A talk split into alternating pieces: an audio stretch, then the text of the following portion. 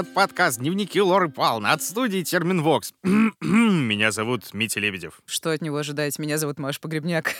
Кто бы вы думали? Да, это подкаст о серийных убийцах и маньяках, об их мотивах, триггерах, а еще причинах, по которым люди убивают. Всех вас рады видеть, слышать, ощущать. А как ты Дорогие интересно? Палнеры. На этом, на ментальном А, уровне. на ментальном уровне, естественно. да. Так, не затягивая время тупых вопросов, Маша, давай с тобой поиграем в ассоциации. Значит, первое, что приходит на ум. Я говорю «болото», ты говоришь Жаба. О, жаба. Большая, страшная жаба. А, как в том анекдоте. Честно тебе скажу, я просто про ассоциации и про болото, если честно, вот у меня лично, у меня такие смешанные истории. Либо это глухой непроглядный лес, и вот, соответственно, лесное болото. Работа еще. Работа бывает. Справедливо, да, правильно. Приходишь, болото. Э, Либо, кстати, что чаще, какая ассоциация, болото такое, знаешь, открытое, равнинное, уходящее вдаль, туманное. Какие у нас интересные с тобой лингвистические игрища. Но это ассоциативные игрища, это другое немного. А, ну, да. ассоциативно-лингвистические игрища. Да, Ну, хорошо, болото, да, дальше. Ну вот э, такие похожие, знаешь, на эти гиблые топи или на мертвецкие болота на равнине Дагорлад, где еще во второй эпохе, так на минуточку, последний союз дал бой силам тьмы владыки Саурона. Nerd alert. Э, Так что, да. Мгм, хорошо, да. Я просто ожидаю, чем это все кончится. А Я продолжаю, Да, тем более. продолжай, да. конечно, А, я тебя вот, внимательно да, слушаю. я в своих ассоциациях испорчен скорее, знаешь, не фэнтези, а кинематографом, в первую очередь советским, потому что, если помнишь такой замечательный фильм «Собака Баскервилей», Да, конечно. э, да, из франшизы нашей советской о Шерлоке Холмсе. Франшиза. Господи, да, звучит, э, да, вот с этой вот протяжной, зловещей музыкой Мгм, Дунаевского. да, да, да, да. Вот. тоже пел в прошлом выпуске, больше не надо. Э, Я буду петь в каждом выпуске. Так вот. Я э, знаю, я обречена, по всей видимости, на это. Э, если говорить про связь с криминалом, то тут тоже отдельная эстетика, потому что место, с одной стороны, открытое, прятаться негде, но дойти до сердца болот практически невозможно, потому что велик риск утонуть, увязнуть, бесследно исчезнуть. Ну и вдобавок вот этот вот, знаешь, такой британский налет, флер такой другой Англии, не вот этой чопорной с дворцами и королевой и всем прочим, не, даже не провинциально теплый, как Шир и его возможные там какие-то прототипы. Это вот именно холодный пронизывающий ветер, вереск, смрад и беда. И все это будет в нашей сегодняшней истории, дорогие друзья, и дорогая Маша тоже. М, Это было очень интересное вступление. У меня предложение. Так. От- отвлечься от мыслей, от размышлений о болотах всяких разных. И перед тем, как приступать, давайте все-таки уделим время нашей новой, классной и очень интересной рубрике «Техкрайм». Для тех, кто не знает, в рубрике «Техкрайм», которую мы делаем вместе с нашими друзьями образовательной платформы «Нитология», мы рассказываем о технологиях, которые помогали расследовать преступления и помогают до сих пор. Да, в прошлом выпуске мы с вами подробно остановились на дактилоскопии, на поворотном моменте в истории криминалистики, а на повестке нынешнего дня у нас с вами новая, получается, история. Начну, как водится, издалека. Как обычно. Да, э, оружие дальнего боя. Оно известно человечеству с тех пор, наверное, как э, первый Homo sapiens бросил камень в другого Homo sapiens. И с тех пор все это дело совершенствовалось, причем не только само оружие, но и правила его применения. Либо, как бы это сказать, эмпирически, то есть народ понимал, что метать камень, выпускать стрелу надо вот туда-то и вот так-то, потому что так, во-первых, делал отец мой всегда, и э, потому что летит, например, дальше и попадает лучше. Либо это все развивалось с научной точки зрения. Например, все помнят того же самого Архимеда, который не только изобрел и усовершенствовал, но и математически обосновал принципы крутых метательных орудий. Слушай, в мою голову пришло слово «баллиста». Именно, именно, очень правильно. Баллиста от древнегреческого слова «вален», по-моему, так оно, и от латинского, соответственно, «баллиста» — «бросать». Собственно, это слово чуть позже ляжет в основу уже целой науки. Где-то в XVI веке появляются первые ученые труды, которые ставят вопросы о полете снарядов из пушек и других орудий уже огнестрельных. Одно за другой теории выдвигают Галилей, Ньютон, Эйлер, формируется баллистика, то есть полноценная наука о движении тел, брошенных в пространстве. И развивается она, естественно, вместе с э, развитием военного дела. Ну, как бы это вполне логично. Сначала у нас большие пушки, ядра, а потом человечество постепенно переходит, э, ну, к ружьям и пулям. Да, да, человечество проводит опыты, делает большие успехи на этом поприще, а вот в середине середине 19 века, когда, ну, в принципе, происходит революция в ручном оружии, а ручное оружие приводит к росту преступности, соответственно, потому что большую пушку с собой не потаскаешь, а вот небольшой относительно пушки револьвер — это спокойно. И, соответственно, баллистика фактически поступает на службу к криминалистике. Вот был, например, такой случай. В Лондоне существовал такой замечательный сыщик Генри Годдард. Он в свое время нашел в теле убитого пулю, изучил ее и заметил, что на пуле есть странные вмятины, как будто бы насечки похожие на них. Вооружился он этой пулей и пошел по подозреваемым. И вот в логове одного из них нашел форму для литья свинцовых пуль, на стенках которой были вот точно такие же выпуклости, как на пуле вмятины представил доказательства, и подозреваемый охренел и сознался. Ага, то есть я правильно понимаю, что как раз, собственно, судебная баллистика началась именно с этого. Ну, да, как бы так сказать, до полноценной, по крайней мере, баллистической экспертизы было рано, потому что Годдард был больше сыщиком, чем ученым, чем новатором, и как бы никакого общего подхода он предлагать как бы не намеревался, ему нужно было жуликов ловить. Но впоследствии законы баллистики стали ого-го как использоваться при расследовании, и уже вот последний век, получается, наука изучает и сам огнестрел и его составляющие. Это пули, это гильзы, то, как они соотносятся со стволами, с ударными механизмами, как они деформируются и так далее. Баллистика отвечает на вопросы, из чего стреляли, иногда даже когда стреляли. А физико-математическая составляющая баллистики говорит, откуда стреляли. Потому что пуля, ну, естественно, проходит по определенной траектории, застревает в теле, в других объектах, типа там стен, под определенным углом, плюс при полете она сопротивляется воздуху, она деформируется там от контакта с костью, плотью, даже воздухом, в общем-то, она может относительно деформироваться, ну и так далее. Слушай, ну какое-то невероятное количество переменных просто влияет на это все. Да, там совершенно дикие формулы, и довольно долго это было весьма хлопотно и весьма сложно, и малейшая погрешность эксперта, она могла вообще перевернуть все и привести следствие в тупик. Конечно. Но с развитием технологий многие сложные вещи, вроде тех же сложных формул и вроде расчета, стали делать за экспертов машины. Например, еще в 90-е годы представили на какой-то международной выставке роскошный совершенно аппарат IBIS. У нас он, по-моему, называется ABIS, который фотографирует и сканирует пулю он переносит ее цифровую копию в базу данных, а вот к нашему времени это все еще и дорабатывается, улучшается, с каждым годом становится все круче и круче, и теперь специальные программы из каких-нибудь там футуристичных фильмов,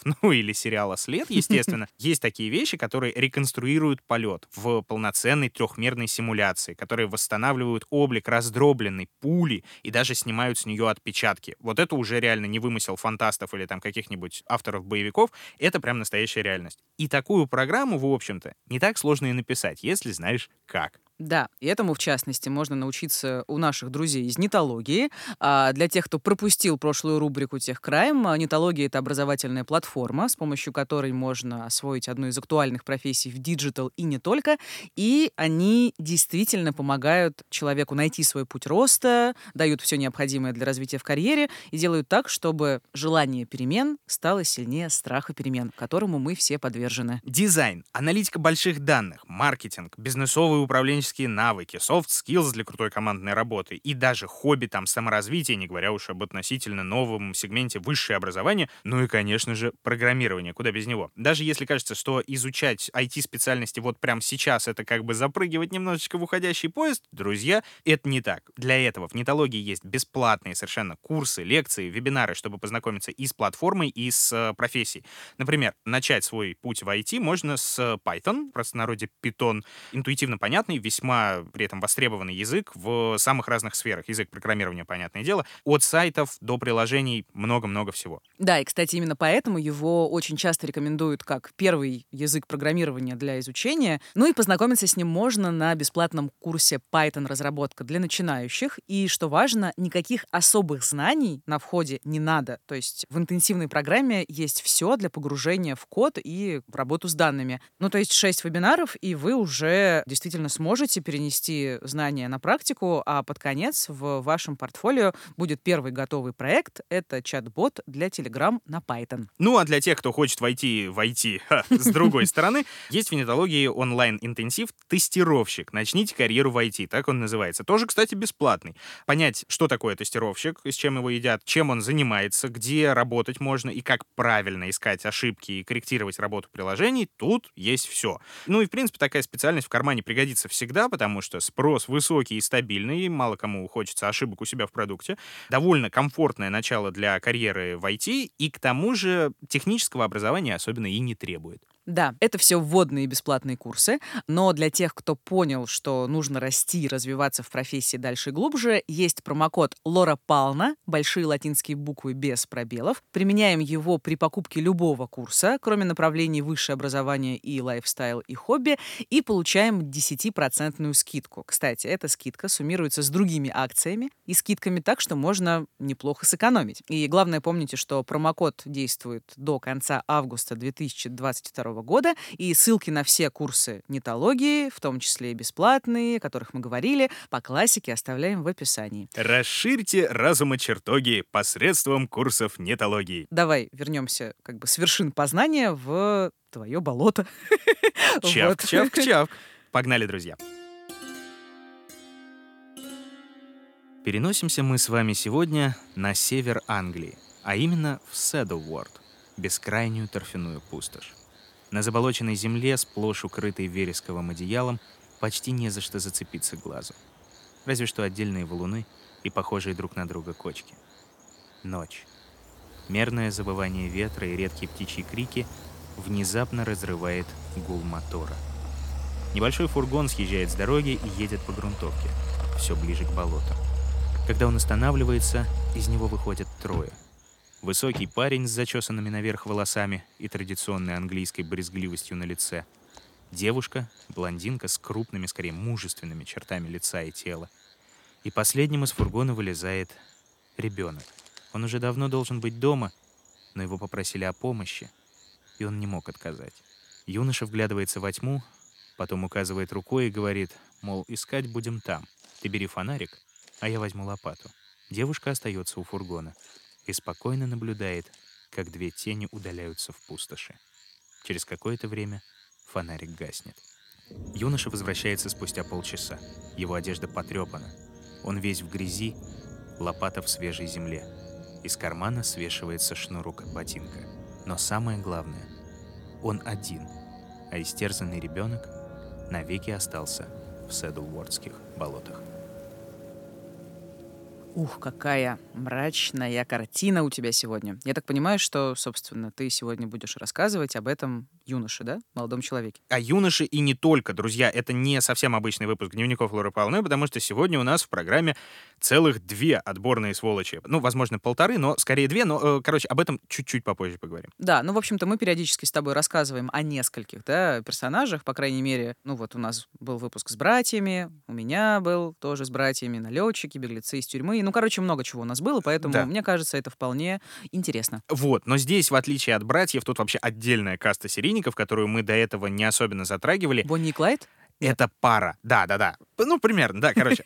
Есть э, множество диких историй в криминальном мире, в которых невероятную дичь творили влюбленные, женатые, сожительствующие, ну и так далее. Нас частенько просили рассказать там о семейных ценностях Фреда и Розмари Уэстов, о преступлениях Читы Галлега, о Карле Хамолке и ее ухажере. Мы даже вскользь поговорили в выпуске под названием «Животные». И, в частности, вот среди запросов были наши сегодняшние персонажи. Юноша Иэн Брейди и девушка Майра Хиндли. Их расчудесные похождения получили в прессе название «Убийство на болотах» или «Moore's Murders», потому что в первую очередь жертв находили именно там, на верещатнике Седлворд. Так те годы вспоминал Тони Брукс, репортер Манчестер Экспресс, освещавший в числе прочих и это дело. Я тогда был еще молодым журналистом, и моей обязанностью было ездить по болотам, следить за работой полицейских и за раскопками, чтобы быть первым, если они обнаружат тело. Но находиться там, в темноте, зная, что где-то там могут быть похоронены дети, это было ужасно. Когда подробности дела стали всплывать, местные были в таком непомерном гневе. Если бы они могли добраться до Майера Хиндли и Яна Брейди, они бы не дожили до суда.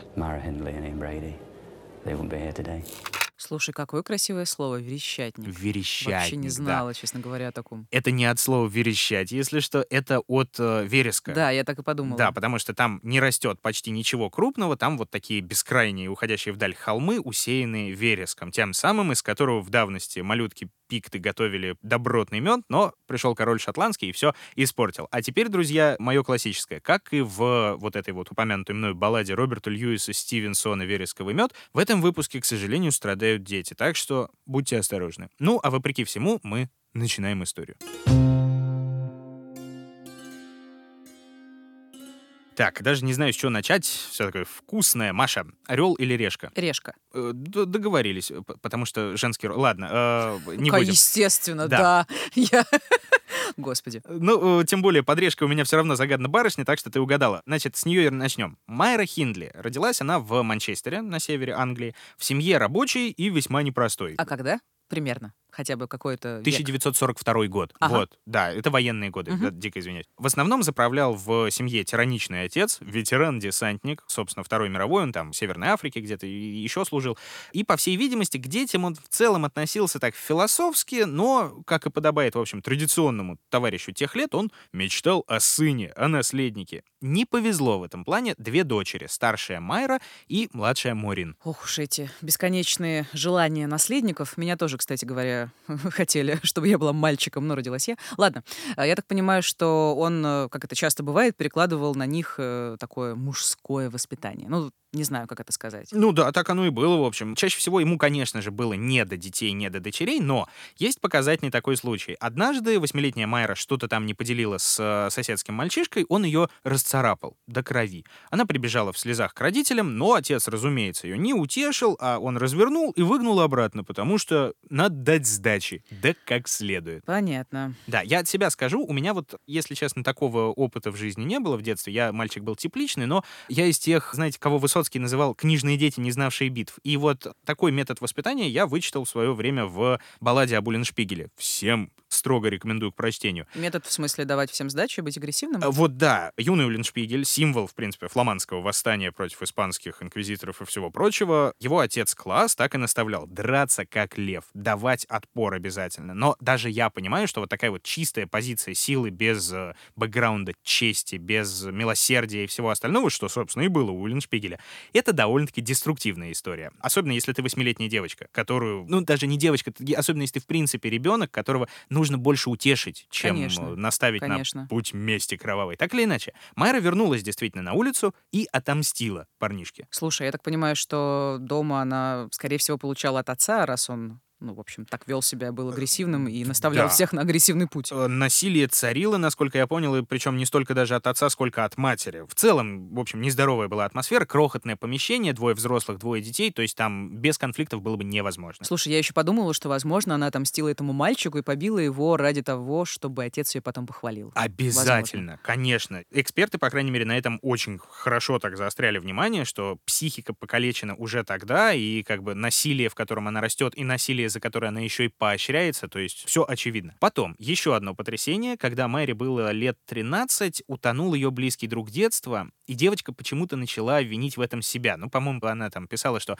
она не пошла с ним купаться, она могла его спасти, она ну, хорошо Такое плавала. Бывает, да. да. После чего она внезапно углубилась в религию и даже хотела полностью посвятить себя служению Христу, но выбранного курса она почему-то как-то особенно не придерживалась, ее, что называется, вихляла из стороны в сторону. Много есть причин сказать, что она как бы искала себя. Например, красила волосы то в белый, то в черный, то в розовый, во все цвета радуги, какие только можно, в, получается, какие это годы 50-е, 60-е, ну, это было не так уж и сильно распространено, но было при всем при этом. Ну и еще такой странный факт. Ходила эта барышня на дзюдо. Но бороться с ней мало кто хотел. Почему? Потому что когда она кого-нибудь захватывала, когда партнеры просили отпустить, да, там, били по полу, она отпускала не сразу, и захват не ослабляла. Слушай, наверное, это проявляется вот такое нездоровое отношение к насилию, да, вот такое неумение, ну и, наверное, даже нежелание просто вовремя остановиться. Есть такое, тоже так думаю. Ну, давай теперь ненадолго оставляем 17-летнюю Майру, чтобы отправиться в другой город, в Глазго, в 1938 год, где родился Иэн Дункан Стюарт. Отца своего он не знал, мать-официантка была не в силах его особо содержать, поэтому отдала его многодетным соседям. Mm, да уж. Ну, как бы,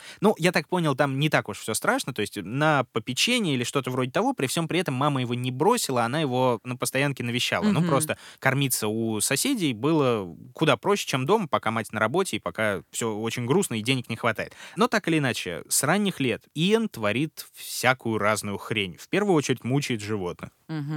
Знаешь, нам нужно комбо, или как это называется, бинго Бинго, да. маньяков, зоосадизм, дан, Вот, э, галочка. галочка, причем довольно жирная, потому что он ломал ноги собакам, он поджигал, он зверски там убил кошку. Короче, беда серьезная. Это не просто там мучить. По-моему, какой-то новый уровень. Ну так вот, сам он этого, правда, никогда не подтверждал. Возможно, там биографы какие-то сгущали краски, но так или иначе.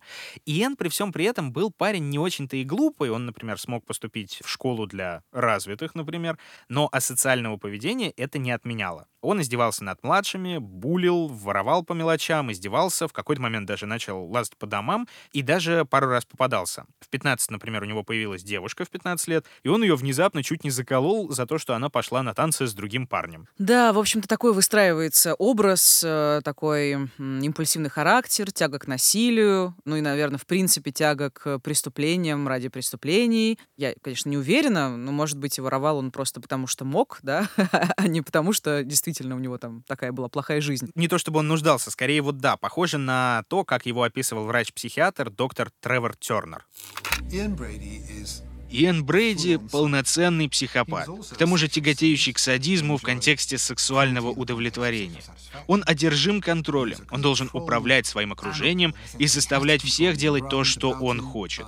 У него все черты манипулятивного, патологически очаровательного создания, которое при этом очень жестоко к другим людям, и которое хладнокровно не остановится ни перед чем ради собственного удовлетворения.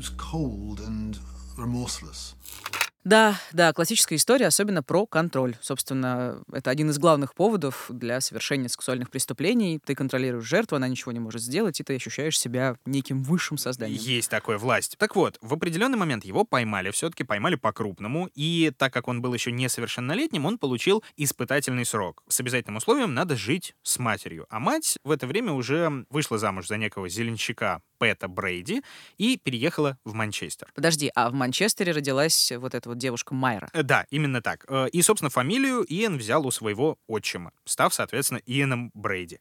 Вскоре последовали там новые правонарушения, новые приговоры. Каждый раз он умудрялся усугублять свое положение с какой-то потрясающей совершенно силой, поступал на работу, изгонялся оттуда с позором и в целом, в общем, вел такой разгильдяйский довольно-таки образ жизни. Но внезапно, в 21 год, он решил почему-то измениться и кардинально улучшить свою жизнь. Он записался в библиотеку, стал изучать бухучет, потом устроился клерком в какую-то мелкую контору, и про него там, в общем, говорили как про пунктуального, спокойного и в основном тихого человека, но со взрывным характером, который может взять, да и наорать. Непонятно почему. А вот свободное время Брейди посвящал чуть более тревожным вещам. Он, например, учил немецкий, по разговорнику, чтобы читать «Майнкамп» в первоисточнике. М, ну да, звучит мрачненько. Вот, при всем при этом, как бы, сама книга не, не особенно страшная, это весьма скучное графоманство, и ничего там особенного нет. А ты читал? Я э, немножко начинал читать, мне не понравилось, и по отзывам тех, кто Мгм. читал, в общем, тоже. Ну, из плохого там только имя автора, как бы. Вот, собственно, и все. Но интерес вот к другой литературе у него был, а это про нацистские лагеря, про массовые казни во время войны, про все возможные там зверства в духе обыкновенного фашизма. Вот это все было гораздо более тревожно. И оно таки, в свою очередь, вылилось в неприятное и неприемлемое, в общем, мировоззрение. Особенно в Англии после военных лет, даже там, несмотря на то, что прошло 15-20 лет. В 1961 году Гарри, собственно, встретил Салли. 23-летний Иэн Брейди познакомился с 18-летней на тот момент Майрой Хиндли. Мгм. А где? Они на работе, по-моему, познакомились. М. Ну, она, то есть, пришла в его контору, устроилась машинисткой. Они просто пообщались, насколько я понял, и, видимо, произвели впечатление друг на друга. По крайней мере, он на нее так уж точно произвел. При этом отношения были, ну, не сказать, чтобы прям, даже, может, не сказать, что они завязались. Довольно спокойное было общение, но через полгода Иэн позвал Майру в кино, ни много ни мало на фильм о Нюрнбергском процессе, где, собственно, судили лидеров нацистской Германии. Очень отличный, просто отличный фильм для первого свидания. Идеально. Вот. И в дальнейшем эта тема у них была сквозной в отношениях. Немецкое вино, соответствующее кино, рейтинга X, который не для совершеннолетних, идеологические книги и литература о вот этих вот всяких военных преступлениях. С Брейди Майра начинает себя чувствовать более женственной, более раскованной. Она меняет одежду с традиционного вот этого мешковатого какого-то гардероба и невзрачного на откровенные юбки, на туфли на высоком каблуке, на кофты с вырезом, ну что-то вот такое. И еще внезапно начинает перекрашиваться снова в блондинку, и начинает пользоваться ярко-красной, темно-красной помадой. Слушай, про блондинку я сейчас, конечно, не могла не подумать про какое-то стремление к арийскому идеалу, И про честно. помаду тоже. То есть, да, такая вот классический образ арийской девушки. И она как будто бы для него становится лучше. В принципе, они вообще растворяются друг в друге, они постоянно читают в любое свободное время что-то, что чаще всего приносит э, Брейди. Они увлекаются фотографией и покупают профессиональное оборудование. Про это запоминаем, это важно друзья. И в том числе они фотографируют, например, друг друга. Не в самых приличных ракурсах, особенно для того времени. Тогда это называлось порнографией. Сейчас не очень это называется порнографией. И попутно, вместе со всем с этим, они планируют ограбление банка. Так, а как это концептуально вяжется с их увлечениями? А никак, на самом деле. Как я понял, на тот момент про похождение Бонни и Клайда, знаменитых, да, их в мире уже знали. То есть они действовали в 30-е, сейчас 60-е. И, возможно, это был, знаешь, еще один такой темный идеал для подражания, к которому стремился Брейди теперь уже в составе пары. Потому что нацистом можно было быть в одиночку, а тут ты в паре, и как бы можно, не знаю, что-то другое на себя примерить. М, Хорошо, ну планируют, э, планируют, не совершают. Э, Нет, пока нет. Ну, я Э, про банк, в смысле, да. Да, ни про банк, ни про другие преступления до тех пор, пока в 1963 году Иэн не рассказал Майре о концепции идеального убийства.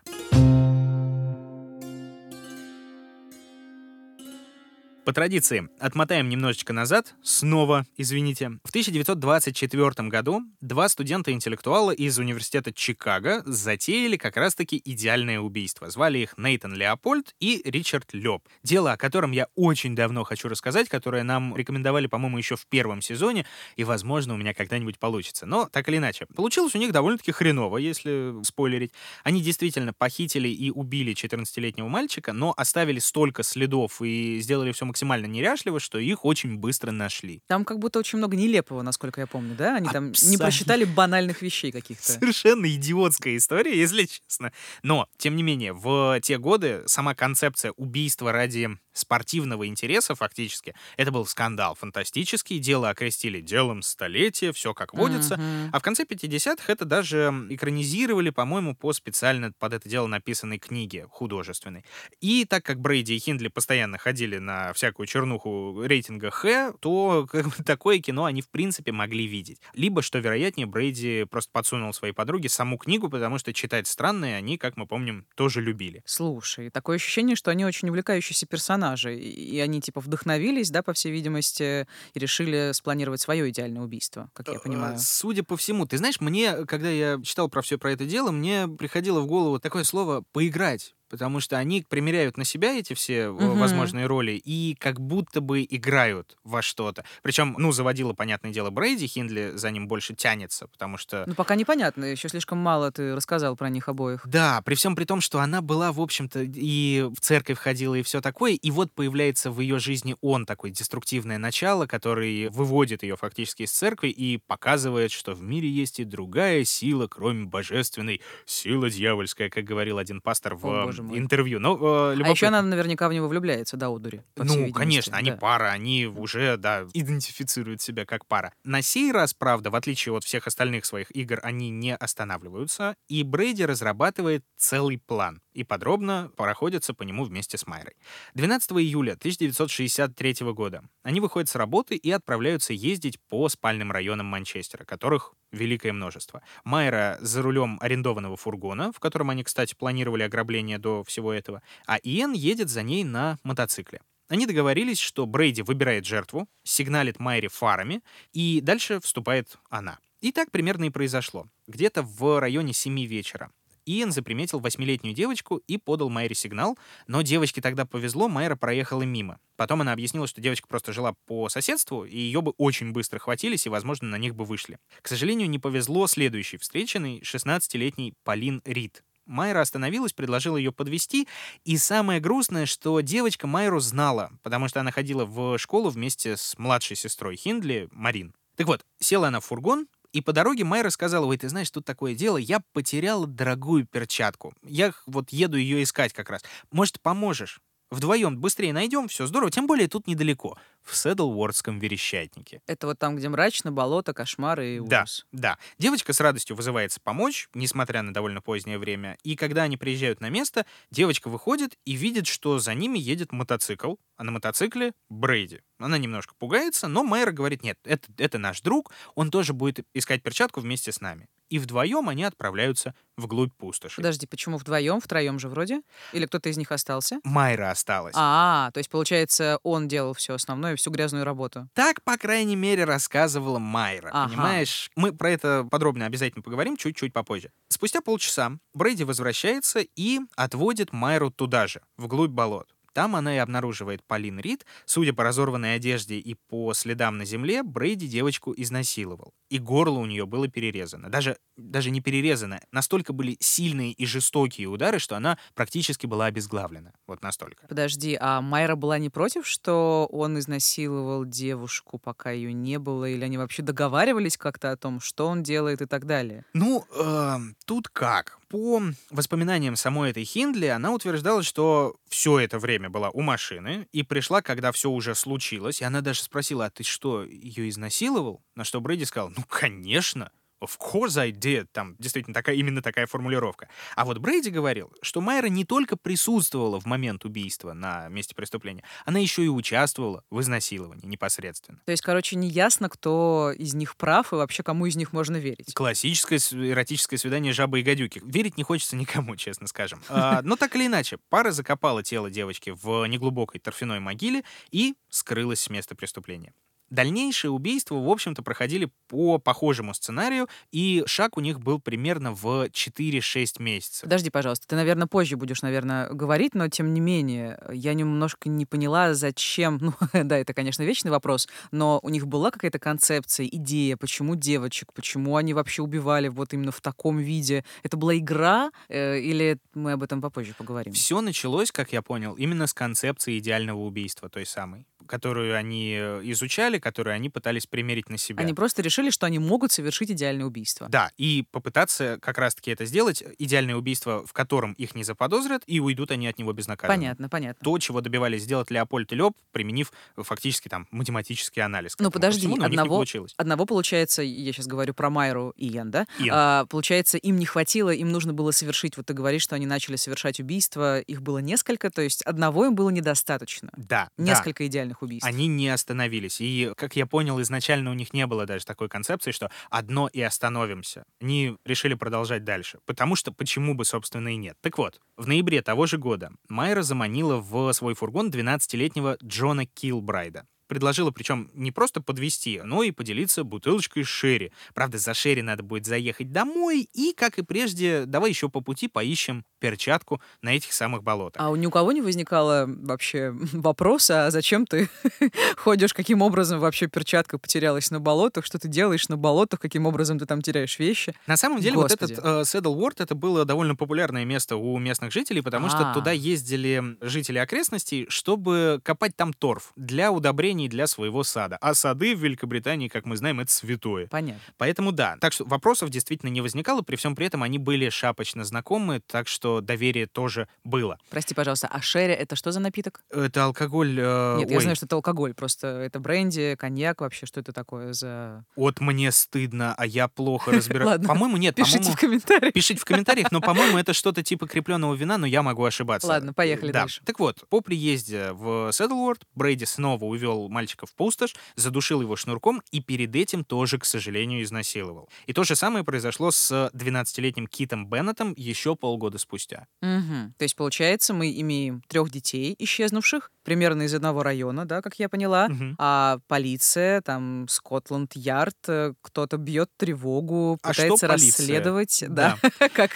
Спасибо за фанатский стикер-пак, он очень смешной. Дарья, вы лучшая. Так вот, к их чести сказать, к чести полиции, бьет все-таки в колокола и бьет тревогу, но не сильно. Понятно, что как бы безутешные родители своих детей ищут еще как и оббивают пороги всех возможных участков, но это мало помогает. А тем более, что, ну, как это в наших историях очень часто бывало, никто даже не мог представить, предположить, что именно произошло с детьми. И до туда додуматься даже не мог. Так об этом писал э, судебный психолог Крис Коули, который провел очень много времени, общаясь с Брейди уже после ареста. Поступки Брейди и Хиндли выходили за рамки человеческого понимания.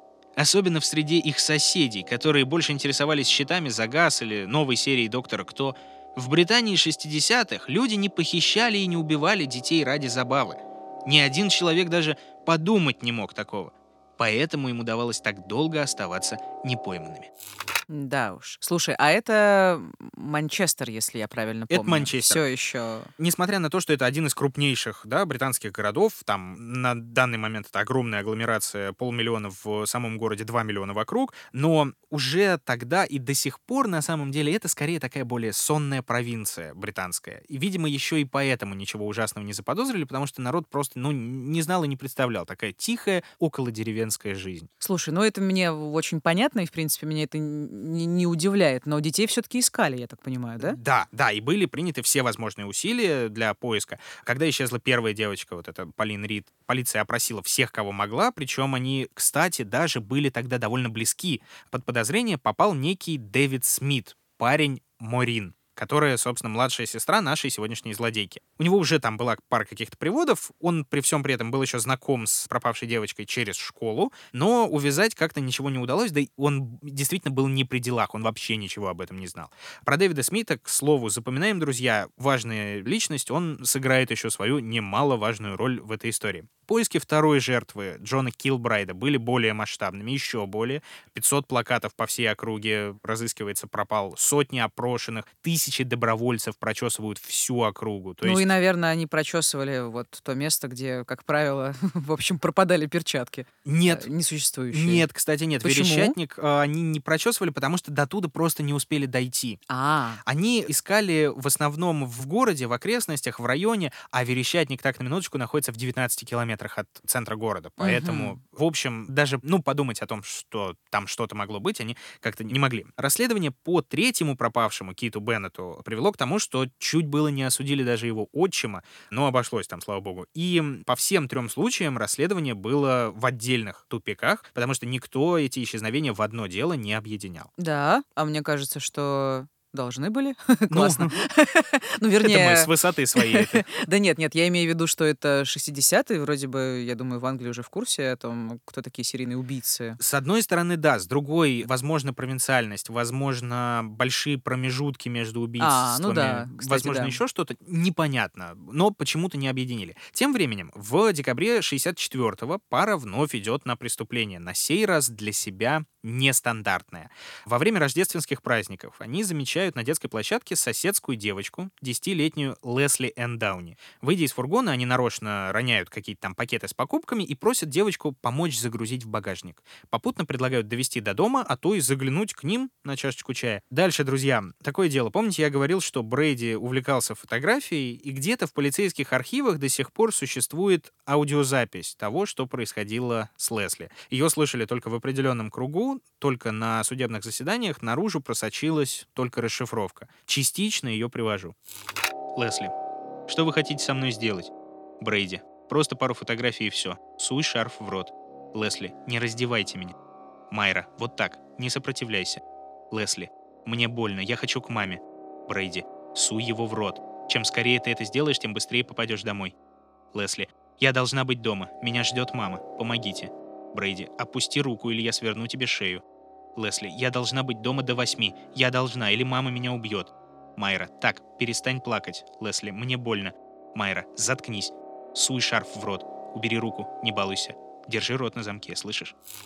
Это все скорее отрывки. Сама запись долгая, на 16 минут, и происходит это очень небыстро. И даже в расшифровке все это дело переполнено плачем девочки, неразборчивыми словами. Но, но, голоса там три, говорят вместе с девочкой двое. Это отчетливо слышно, и отчетливо слышно, что это Иэн и Майра. Девочку связали, раздели, сделали множество фотографий, после чего изнасиловали и задушили. Позже ее отвезут туда же, в Седлворд, и закопают в неглубокой торфяной могиле. Слушай, я правильно понимаю, что это прямое доказательство, что все-таки Майра тоже участвовала в этих истязаниях? Она же говорит, заткнись, там, суй шарф в рот и все прочее. Она потом сама рассказывала, что девочку привезли к себе, но в какой-то момент она отошла на второй этаж наполнить ванну чтобы искупать эту Лесли. А когда вернулась, она уже была мертва. Слушай, ну это же бред. Ну, в смысле, есть же расшифровка и голос ее и так далее. Это- И плачущая девочка, и... Ну, как тебе сказать, доказательство, что она соучастница, да, возможно. Но что она убийца и насильник, нет. На пленке этого нет.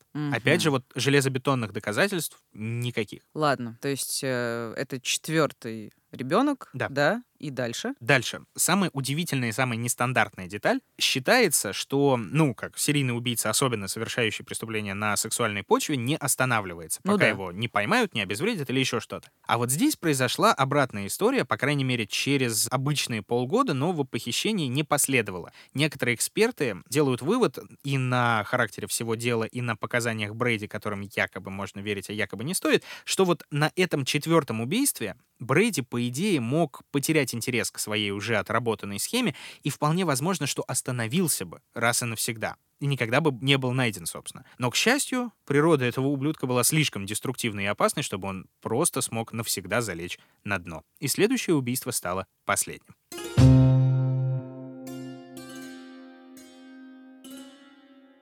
Примерно в это время, в 64-65 годах, на сцене вновь появляется вот этот вот эпизодический персонаж, которого мы чуть ранее упоминали, Дэвид Смит. Для тех, кто не помнит, парень Морин. Марин — это младшая сестра Майры, да? Да, младшая Мгм. сестра Хинли. Собственно, классический хулиган, разгильдяй, от которого Марин внезапно залетела. Они по-тихому расписались и, будучи уже там на седьмом месяце беременности, начали жить вместе. И в какой-то момент пара познакомилась с Брейди и Хиндли. Ну, собственно, как две сестры, поэтому да. Иэн внезапно заинтересовался Дэвидом, у них даже завязалось что-то вроде дружбы какой-то очень странной. В один из выездов на природу они очень долго говорили о разных взрослых таких вещах, типа там политика, мироустройство, справедливость, прочая всякая ерунда. А возможно, в парнишке вот с несколькими приводами, да, за драку, за воровство, за мелкий грабеж, Иэн разглядел родственную преступную душу и обсуждал с ним возможность ограбить банк. Да что ж такое? Все они опять? обсуждают и никак не могут ограбить.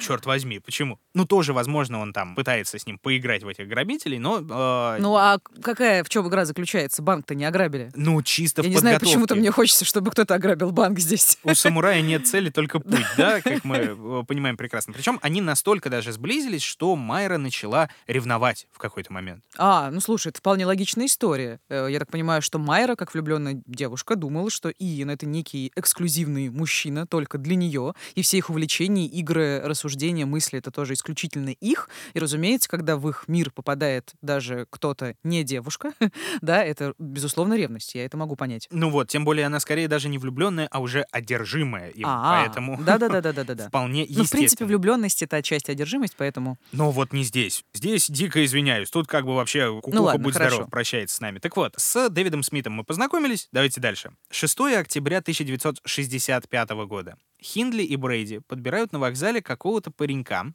некого Эдварда Эванса, 17 лет. Знакомы они с ним, как я понял, не были, и тут вот сложно сказать, то ли они случайно просто пересеклись на вокзале, познакомились, разговорились и пригласили его на бокал вина, то ли они изначально выбрали его в качестве жертвы. Ну, как-то кажется, что скорее второе, нет? Вот не совсем понятно, воспоминания у них противоречивые и показания тоже разные. Но так или иначе, парень оказался у них дома, и через какое-то время Иэн попросил Майру сходить за зятем, за этим Дэвидом, чтобы ему якобы вина отсыпать. А почему отсыпать? Ну, потому что сухое вино, видимо, они пили, я не знаю почему. Ну, говорят так, ну, отсыпать А, да? чего-нибудь. Вина отсыпать, это Ну, странно звучит. Ладно, Я- извините. Я просто так сказал, да, сорян. Ладно, сори. Короче, Дэвид пришел, прошел на кухню, и дальнейшее происходившее он описывал так.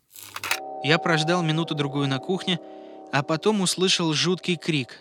Очень высокий, почти что женский. Крики раздавались один за другим. Я слышал, как Майра воскликнула «Дэйв, помоги ему!». Когда я вбежал в гостиную, увидел парня. Он лежал на диване, ноги были на полу. Парень все еще кричал. Над ним стоял Иэн. В руке у него был топор. Иэн опустил его парню на голову. Я слышал удар. Жуткий, тяжелый удар. Звук был просто ужасный. Слушай, я что-то перестаю понимать, что происходит. Аналогично. Нет, ну в смысле, концепция идеального убийства не предполагает наличие свидетелей. Зачем он позвал Дэвида или он до этого Дэвиду сказал, что ты знаешь, мы тут парня убьем или как? Нет, то-то и оно. Дэвид был вообще не в курсах, что это происходит. Скорее всего, он его позвал, чтобы тот ему помог, возможно. а, да. Дэйв, помоги ему, да, я поняла. Да, возможно, чтобы сделать его своим соучастником непосредственным и включить его в эту самую чудесную игру. Либо просто какая-то была эта странная история. По идее, он мог его позвать, одна из версий такая, чтобы дотащить тело до машины. Потому что оказалось, что парень довольно тяжелый для субтильного Иена. И кроме того, он оказал сопротивление, они боролись какое-то время, и Брейди в бою повредил запястье. Но оказалось, что и Смит, в общем-то, 17-летний дрищ, э, и ему это было не очень-то под силу. И он пообещал, что он вернется утром, чтобы перетащить тело в багажник машины, внимание, с помощью детской коляски. И вот на ней как раз они все довезут, все, все будет спокойно. Господи, что за дичь? А почему утром? Почему нельзя прямо сейчас это сделать? Ну, потому что он жил на каком-то расстоянии от них, то есть... а, то да. есть ночью просто труп Да, но- но ночью надо было добежать до дома, взять коляску, вернуться. Я поняла. и- да. Хорошо, ладно, дальше. Ну, а пока они кое-как там завернули тело в мешок и оттащили в спальню. Смит после этого пришел домой, в три часа ночи разбудил жену, попросил заварить чай, типичная Британия. После этого его стошнило, видимо, от нервов, и он рассказал, что, собственно, произошло. Морин, не будь дура, сказала, так надо в полицию так минуточку звонить. И в 6 утра Дэвид, взяв с собой на всякий случай кухонный нож и отвертку, он реально боялся, что Брейди проследит за ним и нападет, он побежал с этим совсем в таксомат и позвонил в полицию. Вскоре его подобрали и увезли в участок, где он рассказал все о событиях той ночи. Ура, и их поймали. Наконец-то. Да, произошла, кстати, максимально странная, но любопытная история. Полицейские, переодевшись булочниками, постучались в тот самый дом, где все случилось. Им открыла Майра Хиндли. Они говорят, мэм, муж дома? Да нет, я не замужем, и вообще мужчин в доме нет. А, ну нет, тогда мы из полиции. Мы осмотримся, с вашего позволения. Вошли, увидели, что мужчины все-таки в доме есть. Брейди лежит на диване и пишет работодателю объяснительную, что на работу он не выйдет, потому что он повредил руку. Полицейские осматривают дом. Кстати, в это время ни Хинтли, ни Брейди не предпринимают никаких попыток сопротивляться, там, бежать, еще что-то. И спокойно наблюдают, даже кое-где помогают полисменам. В какой-то момент они подходят к запертой спальне, просят открыть. Брейди разрешает Майре это сделать. Она дает ключ, Ну, я там же труп. И там лежит труп. И вот, вернувшись в гостиную, полицейские задерживают Брейди по подозрению в убийстве. Единственное, что он сказал за все это время, он, одеваясь, максимально спокойно произнес, да вы знаете, мы с Эдди поспорили, ситуация вышла малость из-под контроля. Господи. Тут такой чертило, можешь себе представить. Друзья, Простите, про- что я э, смеюсь, но это очень смешно. Посмотрите на досуге, вот, э, ну, прям по первой ссылке, скорее всего, будет фотография этого ублюдка. Такой вот cocky British motherfucker, классический, то есть вот зачесанный помпадур, это называется, по-моему, прическа, и такое мразотное лицо. Вот именно с этим лицом он, видимо, это все и произносил. И, в общем, становится очевидно. Слушай, а задержали только его? Или Майру, разумеется, тоже? А, Нет, но она вместе с ним поехала, потому что она не хотела с ним расставаться, и он нуждался в моральной поддержке, видимо. Правда, несколько дней спустя в участок доставили и ее уже по подозрению в соучастии. Тем временем обыскивают дом, находят тетрадь, которая озаглавлена как «Джон Килбрайт». Имя одной из жертв, если мы помним. В смысле, в доме, где они жили вдвоем? Да-да-да. И, собственно говоря, становится понятно, что они причастны к исчезновению этого Килбрейда. Э, Ну, возможно, подозрения появляются. Правда, в доме больше ничего особенного не было, но и тут помог Дэвид Смит тот самый. Он рассказал, что он слышал, будто какие-то там важные вещи Брейди держит в камере хранения на вокзале. Непонятно как, непонятно где, непонятно на каком. Полицейские обнаруживают в доме квитанцию, находят ячейку, в ней два чемодана, а внутри снимки обнаженной девочки вместе с негативами и аудиокассету, ту самую, о которой я говорил, где вот сама девочка, Ага. в том числе она называет свое имя Лесли. И также, да, там множество фоток, негативов, которые сняты на болотах Седлворд. Мгм. Там, где, собственно, все тела. Да. И сопоставив еще несколько источников, полицейские начинают прочесывать верещатник в паре мест, где были сделаны эти фотографии, примерно они там ориентируются, и вскоре обнаруживают две неглубокие могилы с сильно разложившимися телами детей. И этого было более чем достаточно, чтобы начать один из самых громких судебных процессов тех лет.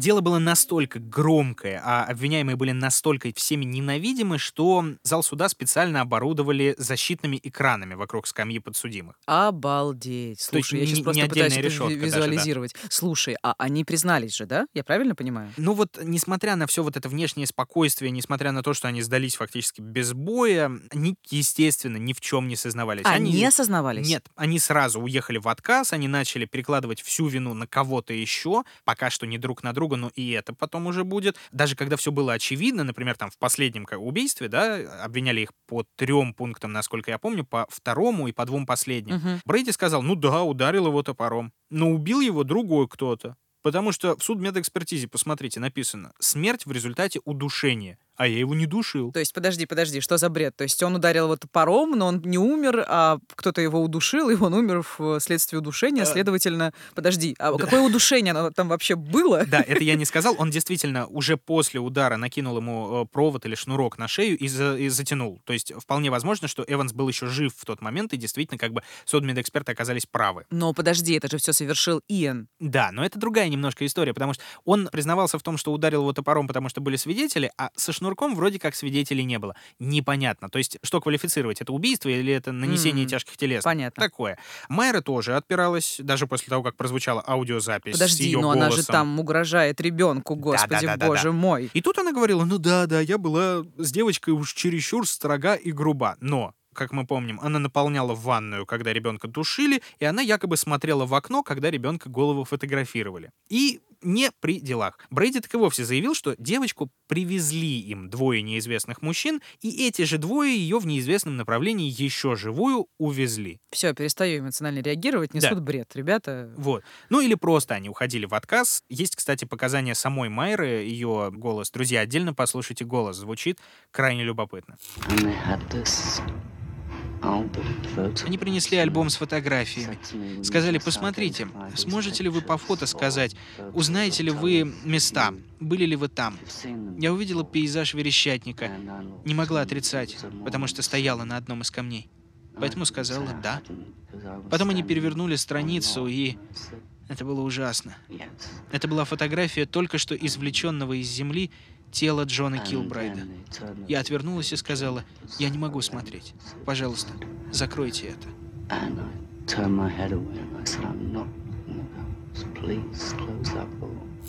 И она и, в принципе, вот в таких же похожих записях говорила, либо делала вид, что не выносит вида крови, что никогда раньше не видела кровь, когда говорила про вот парня, убитого топором, что это было ужасно, было столько крови, я не привыкла к такому и так далее. Ну, короче, она типа делала вид, что она это все впервые видит, она ни при чем и так далее. Но в итоге все-таки доказательств было достаточно и на нее, и на парня. Слава богу, да, присяжные два часа, по-моему, они совещались и таки вынесли вердикт. Брейди был признан виновным в трех убийствах, а Хиндли в двух из трех виновна именно убийствах, а третье было квалифицировано как сокрытие информации просто. Мгм. Но это же не все убийства, да? Там, по-моему, было еще сколько? Два, три? Всего пять. А, То всего есть пять. Мгм. остальные два, к великому сожалению, было недостаточно доказательств. Да. Полиция нашла, по крайней мере, только два тела на болотах и прекратила поиски в тот год расследования в 66-й, потому что наступила зима, и на болотах искать было просто невозможно. Поэтому ни первую, ни третью жертву к моменту оглашения приговора просто не нашли. Я еще об этом чуть подробнее расскажу. В итоге, этого вердикта, в принципе, было достаточно для смертной казни, если бы не одно «но». Пока Брейди и Хиндли сидели в тюрьме, ожидая своей судьбы, вступил в силу знаменитый британский акт о запрете смертной казни. И по итогу им все это заменили на пожизненное. Точнее, на три пожизненных для Иена и два для Майры, плюс 7 лет за укрывательство преступника. Хотя, как я понимаю, они были виноваты оба в равной степени. Ну тут ведь как? Даже судья на, как он, заключительном слове говорил, что Брейди вот однозначно зло воплоти, чистый психопат, и ублюдок, которого могила исправит, и то не факт. А вот Майра Хиндли, она вполне себе, в общем, может вернуться на путь истины, если вывести ее из-под тлетворного влияния Брейди. М. Возможно, кстати, такой вывод был э, продиктован и разными показаниями самих убийц. Брейди постоянно ее выгораживал, хотя и врал постоянно на прополую. Она потому что делала все, что ей велели, говорил он, и уже потом, когда их разведут по разным тюрьмам с очень разными условиями, он вспомнит много нового, много интересного и расскажет много других В подробностей. смысле, он расскажет про новые убийства, вернее, про те убийства, которые он совершил один без Майры или что? Это, это другое чуть позже. Я скорее про участие Майры в этом во А. всем. Да, он э, через какое-то время начал колоться. Но история их на этом, на моменте посадки не заканчивается. Там все это время, пока они сидели, события разворачивались один за другим. Несколько вещей достойных внимания. Значит, спустя почти 20 лет после приговора какой-то репортер из какой-то желтой газеты выкатил роскошную громкую статью «Признание. Брейди сознался в убийстве еще двух детей» тех самых, первой и третьей жертвы, Мгм. Полин Рид и Кита Беннета. Один за другим стали появляться какие-то новые материалы, спекуляции на эту тему, общество всколыхнулось, и полиция открыла дело заново. Брейли на вопрос полисменов о других убийствах лишь презрительно усмехнулся, такая вот прям цитата. И решили давить на Майру. Дошло до того, что ей даже написала мама погибшего мальчика Кита Беннета, которая 20 лет, получается, упорно искала э, Жуть. сына в этих Мгм. верещатниках. Она пыталась расшевелить хотя бы вот остатки человеческого, чтобы узнать, где ее ребенок. Она писала, я простая женщина, я кухарка, у меня не хватает сил, не хватает возможностей, пожалуйста, помогите. Это совершенно жуткое письмо, читать это невозможно. И внезапно Майра на это письмо отреагировала и сказала, что она попробует показать на местности, где они бывали с Иеном. Хотя причастность свою она до сих пор отрицала, что она не убивала никого. Обалдеть. Слушай, и это же вообще опасно вывозить ее из тюрьмы, да? Да, и- но ее, тем не менее, вывезли на этот верещатник. И опасно, понятное дело, для общества. Вдруг она убежит, и для нее самой вдруг общество ее найдет или не чует. Ну да, на Да. вот волне. Именно поэтому две сотни полисменов сопровождали ее по всему пути от тюрьмы до Седлворда, чуть ли не там не с вертолетами, которые пасли все сверху. И внезапно, когда она прибыла на болото, она побродила, побродила, всех за нос поводила и говорит, э, что-то ничего не помню. После чего ее доставили обратно за решетку, внезапно на вертолете. Слушай, наверное, был колоссальный скандал. Такое Дикий. бессмысленное действо, да, все об этом написали, в итоге ничего не получилось. И Хиндли еще и на вертолете покаталась. Ну да, Собак кстати. страшно. Но через пару лет Майра все-таки официально созналась, что она причастна к пяти убийствам и дала более точные наводки. В 87 году новая поисковая операция привела к тому, что было обнаружено тело первой жертвы, Полин Рид вот этой. После этого даже Брейди решил внезапно помочь полиции, а я тоже так могу. Организуйте, пожалуйста, мне экскурсию к местам былой славы. Несколько раз он выезжал на этот верещатник, показательно искал, и тоже что-то как-то ничего так и не нашел. А во что это вылилось в итоге? Им добавили там новый? Хотя, с другой стороны, у них там два-три уже пожизненных. Это и более так чем звучит достаточно странно. до конца жизни. Э, Ну, тогда уже действительно посчитали, они и так никогда не выйдут, лишней показухи не хотелось, как не надо это все эксплуатировать. Там другое было. В какой-то момент, уже в районе нулевых, некий лорд Лонгфорд, католик, поборник человеческой совести и, в принципе, большой эстет и молодец, внезапно сформировал движение по, внимание, освобождению Майры Хиндли из-под заключения. М, Видимо, какой-то сумасшедший. Ну, традиционная забава. У Ну него, да. в принципе, была такая история. Он топил за многих знаменитых заключенных, чтобы их можно было выпустить из тюрьмы. В частности, Майра Хиндли, по его словам, замечательный человек. Она не только перевоспиталась, она, в принципе, особо ничего плохого для общества-то и не сделала. Чего ее держать за решеткой? Понятно. Видимо, ну не получилось, я так понимаю. Надеюсь, Сла- что не получилось. Слава богу, потому что там всколыхнулись абсолютно все, и он э, обрел позор и общественное порицание. Так или иначе, Майра все эти годы подавала прошения, там разные апелляции, просила об УДО, благо тоже ничего не помогло. С Брейди, кстати, она переписывалась только лет пять, по-моему, после посадки. Потом как-то вот эта вся всепоглощающая любовь и одержимость и теснейшая связь внезапно взяли да и иссякли. Она писала какую-то автобиографию, которую так и не издали. Она давала различные интервью в газеты на телевизор. Поначалу даже готовила побег, но потом быстро сдалась.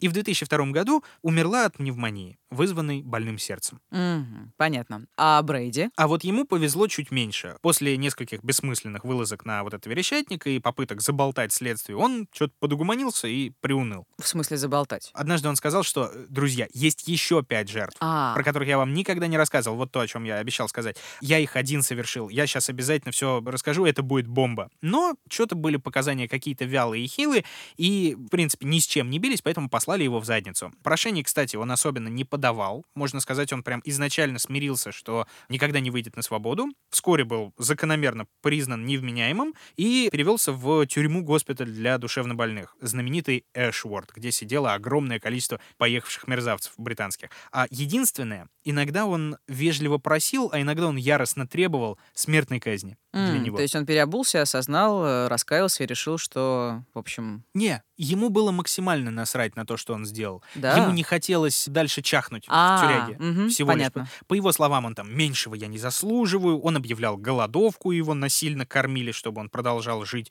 с осознанием собственного греха. И когда Хиндли умерла, или даже когда она умирала уже э, с тяжелой болезнью, он разразился в одном из интервью, о, да, ей, конечно, повезло, у нее вон неизлечимая болезнь, она скоро покинет этот бренный свет, она умрет, а мне еще куковать на этом чудесном свете. Мгм. И насколько он пережил в итоге? О, так, его не стало в 2017 году, то есть на 15 лет он ее пережил. Я напомню, что сел он в 25, а умер в 79. Вот Мгм. такое огромное количество времени он провел за решеткой.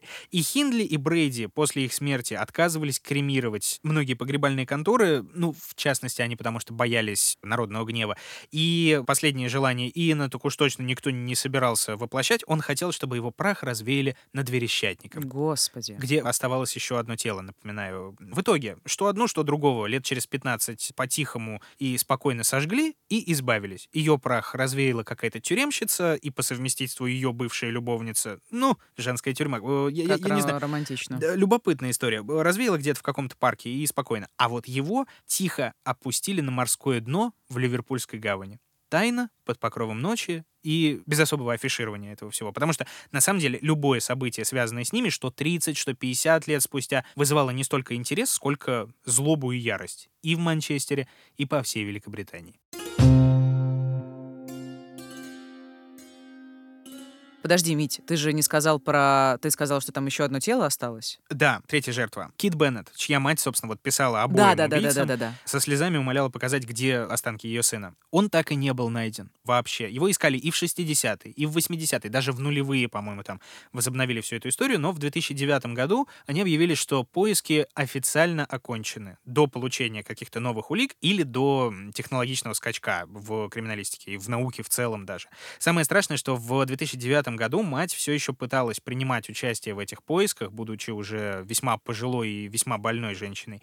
И в 2012 году она умерла в 78 своих лет, так и не дождавшись, что сын вернется домой. Да уж. А известно, кстати, что с другими родителями произошло? Да, там доподлинно все известно. Одна сошла с ума еще до того, как нашли ее дочь, и присутствовала она на похоронах своей дочери 20 лет спустя под э, действием сильных седативов, насколько я помню, потому что расстройство было очень сильное. Другая приложила все силы, чтобы Хиндли никогда в жизни не вышла из тюрьмы, на нервной почве заработала рак печени и умерла еще до смерти обоих маньяков. Мгм. Ну и еще из э, связанных с этим делом товарищ Смит, Дэвид а, Смит, который, собственно, все всем про них рассказал. да, несмотря на то, что он был главным свидетелем, несмотря на то, что именно благодаря ему все это дело вскрылось, его возненавидели все. Вся округа считала, что он изгой и негодяй. Ему, его семье угрожали, потому что он женат был так-то на сестре э, Ну да. Майры. Его презирали за то, что он разбалтывал прессе какие-то детали дела и ход суда, и даже, говорят, заключил сделку на эксклюзивное какое-то интервью, если маньяков посадят. Короче, он свалил в другой город,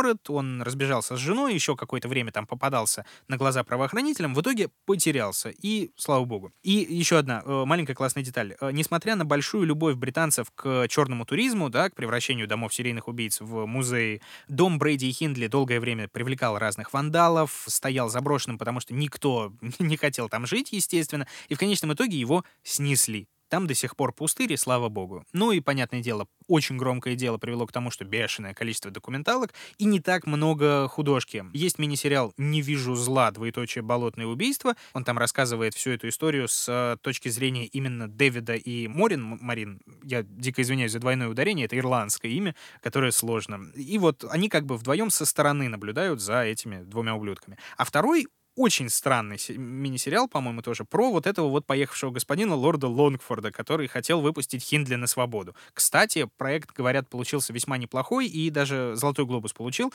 Я ни тот, ни другой не смотрел, но, не знаю, пишите в комментариях, что там, как там. Ну и давайте последний самый уже акцент про степень вины Хиндли, насколько она соучастник или свидетель этого всего. В какой-то момент, когда она уже призналась в причастности ко всему, а, была такая у нее цитата «Я должна была быть повешена, я это заслужила, заслужила. Моя вина гораздо тяжелее, чем поступки Брейди, потому что именно я заманивала детей в машину. И без меня они бы к нам не садились. Я всегда оценивала свою роль в этом куда страшнее и хуже, чем Брейди. Ну, она совершенно права. Абсолютно. Да. Так что, друзья, подводя итоги небольшие, традиционное лорпалнинское напоминание детям, подросткам и их родителям. Взрослый никогда не станет просить помощи у ребенка. Даже долгое проживание рядом, даже там многолетнее соседство и знакомство — это не повод, к великому сожалению, расслабляться. Равно как и внешний вид, пол, внешняя благостность человека, который просит поехать с ним на болото искать перчатку, или там приглашает показать ежиков, угостить конфетой, и вот это вот все. Даст Бог, чтобы ничего этого никогда ни с кем из вас, из нас э, не случалось, и чтобы эта предосторожность оказалась максимально неоправданной. Но лучше все-таки сто раз извиниться, если обидели доброго соседа, чем один раз попасть э, в лапы к тому человеку. Ух, Митя, я аж загрустила. Да, я совершенно согласна. Надеюсь, что у всех все будет хорошо. И большое спасибо всем, кто был с нами в течение этого выпуска. Прошлый, как и все закрытые, все так же доступны по подписке в мобильном приложении на сайте SoundStream, где первые 14 дней можно послушать все закрытое бесплатно, а также закрытое есть ВКонтакте, то есть в ВК Донатс, в Apple подкастах и на Патреоне. Ну, с вас э, лайки, плюсы, классы, колокольцы, комментарии, оценки. С нас неизменная вам любовь и благодарность. Это и был контент. Под... Контент, естественно. А это был подкаст «Дневники Лоры Павловны». Меня зовут Митя. Меня зовут Маша. Будьте осторожны. И будьте счастливы. Над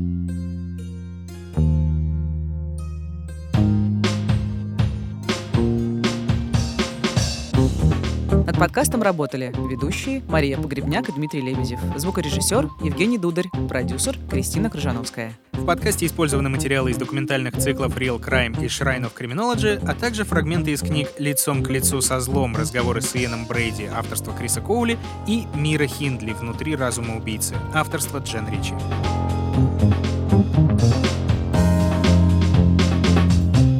Следующий выпуск о вампире и оборотне. Да, одновременно о голодных годах послевоенной Германии, о кондитерской лавке, торговавшей потрясающими сосисками, об убийстве ради высшей цели и пары новых штанов, и о скором возвращении убийцы с того света.